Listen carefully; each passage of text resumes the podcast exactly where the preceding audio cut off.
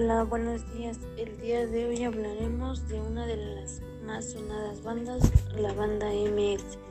La MS se formó en el año 2003 en el puerto de Mazatlán, en el estado de Sinaloa, con 15 integrantes. Las siglas MS en su nombre provienen de las iniciales de Mazatlán, Sinaloa. Uno de los fundadores e integrantes de la agrupación fue Julián Álvarez, el cual estaba dado a sus inicios como cantante del género de banda. En el año 2004 se unió a Alan Manuel Ramírez Salcido como integrante número 16.